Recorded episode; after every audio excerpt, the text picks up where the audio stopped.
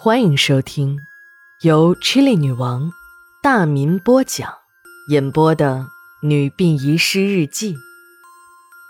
本故事纯属虚构，若有雷同，就是个巧合。第二卷第七章上。八月二十六日，多云转晴，天。已经渐渐的亮了，还处于狂热兴奋之中的吉教授丝毫没有睡意。他把浸泡在酒精之中小亚和小云的心脏都摆放在桌子上，聚精会神地看着。小亚的心脏已经在酒精中泡了几个月，酒精变成了紫红色，溶液中还悬混着缕缕的血丝，而心脏本身呢，则已经变成了灰白色。小云的心脏颜色依然鲜红，那血红的颜色正在慢慢的向酒精溶液中散开。吉教授的思绪也随着那散开的血色飞向了远方。他看到自己正在努力的攀登，不远了，离艺术金字塔的最高峰只有一步之遥。想着想着，得意的笑容布满了吉教授的脸。做贼心虚，正在观赏小云跳动的心脏的他，突然被一阵阵急促的敲门声所惊醒，一下子慌了手脚。不过他马上就镇定了下来。他知道，他这是杀人，如果贸然开门或让人看出自己的惊慌失态，弄不好会引起别人的怀疑的。吉教授迅速地收拾了一下，然后对着镜子看了一下自己。自己的双眼布满了血丝，他又抓了一把头发，故意把头发弄得凌乱一些，扮成刚起床的样子。吉教授做了一下深呼吸，打开了门。来人是片警小朱和两名他不认识的警察，还有一位是街道上的老大妈。吉教授心里一惊：警察？警察找我干什么？难道我犯事儿了？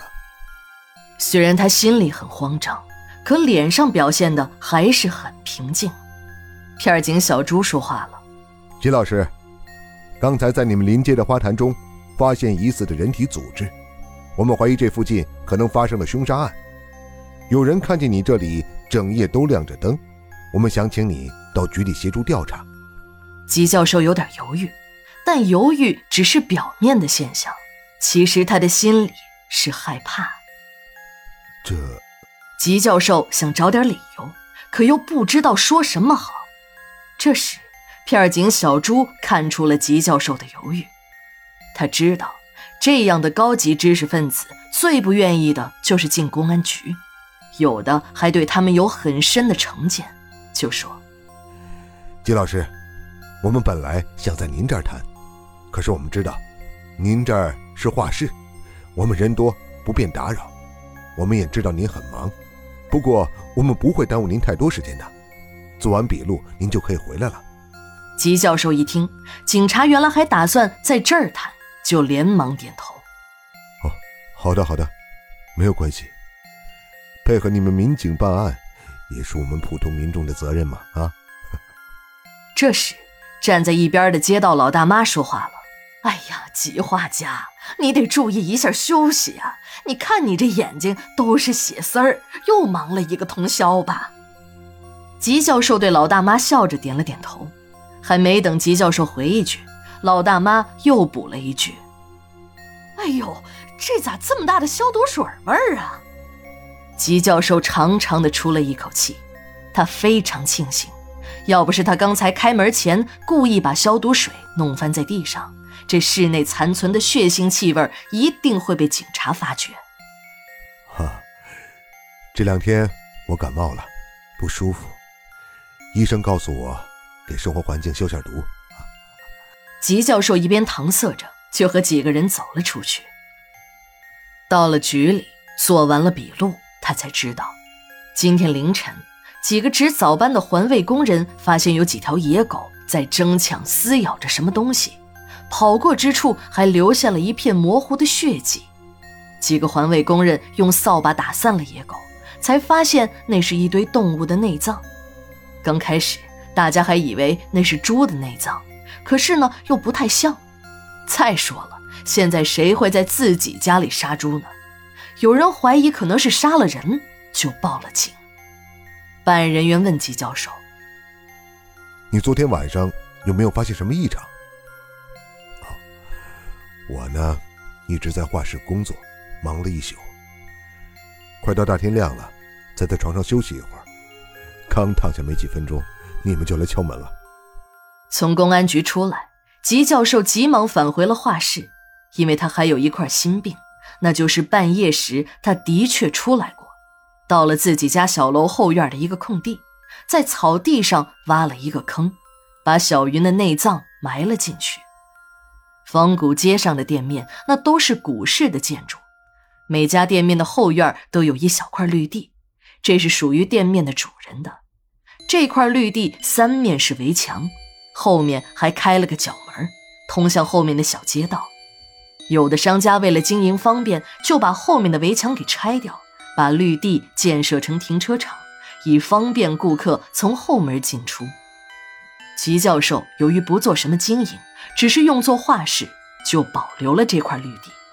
在当今的城市，自己家还能拥有一块属于自己的绿地，那是非常不容易的。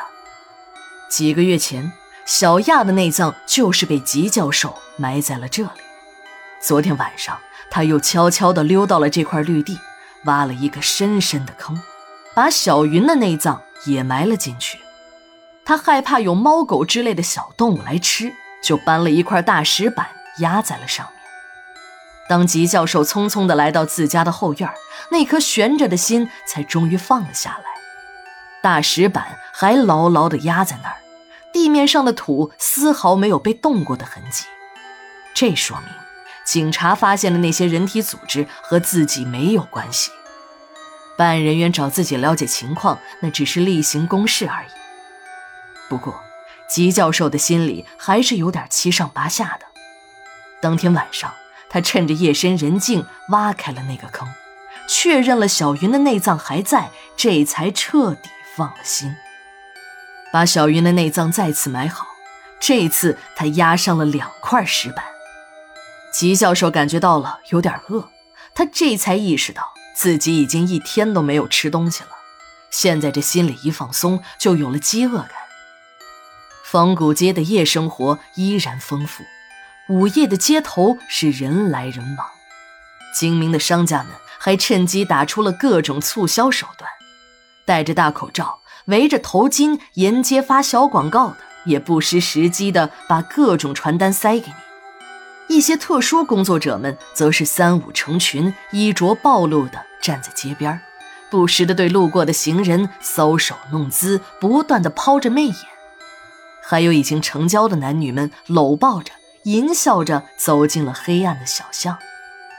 当然，这都是一些白天在工地干活的农民工，他们一离开家那就是几个月，又是正当壮年，白天干活的时候还能不想，可这晚上却是长夜漫漫了。他们赚钱不容易，有老人要赡养，孩子要上学，上酒店开房的事儿想都不敢想。于是就几个人合伙出钱，在街头找一个野鸡，模样年龄无所谓，只要是女人就行。有了需求，就有了市场。一些因为年龄、长相问题干不下去的老小姐又重操旧业了。如果有客人嫌他们老，他们就说自己那经典的台词：“什么模样有高低，那玩意儿都是一样，只要闭了眼，老娘就和杨贵妃一样。”该有的零件都有，哪个也不差。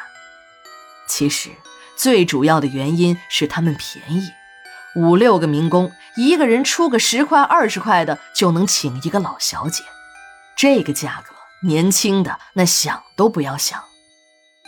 吉教授穿过了小姐组成的人墙，来到郑锅烙的门前，想去吃点东西，可郑记锅烙馆的大门紧闭，门上还贴着封条。吉教授一天都处于精神紧张之中，白天上课、开会那都精神溜号。他担心，万一警察一旦调查自己，那自己可就完蛋了。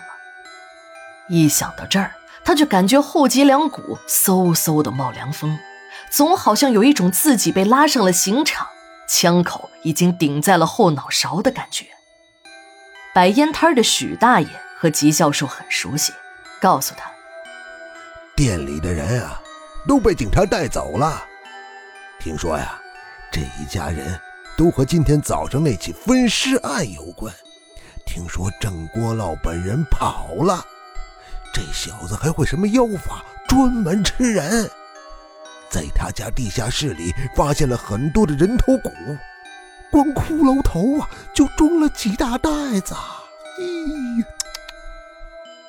吉教授忽然想到，自己杀人的证据还在，就是那已经取完尸油的干尸。如果不及时处理掉，自己早晚有一天会被警察抓住的，那可就真的要挨枪子儿了。不过这难不倒聪明的吉教授。三个月之后，小亚和小云的两具尸体不见了，取而代之的是两尊精美的石膏雕像。虽然吉教授做这两尊雕像的目的只是为了掩盖自己犯下的罪恶，可他还是用了十成的功力。也正是这两尊雕像。给他带来了杀身之祸。吉教授凭借着自己高超的艺术才能，在行业里是名声大振，慕名求画者从四面八方涌来。一般情况下，为了不让这些人影响自己的创作，吉教授都不会接待这些人。但是也有推不掉的。昨天，市里的领导找到了学院的院长。让他帮忙，请吉教授给一位老领导的孙女儿画一张画像。第二卷第七章，下，马上回来。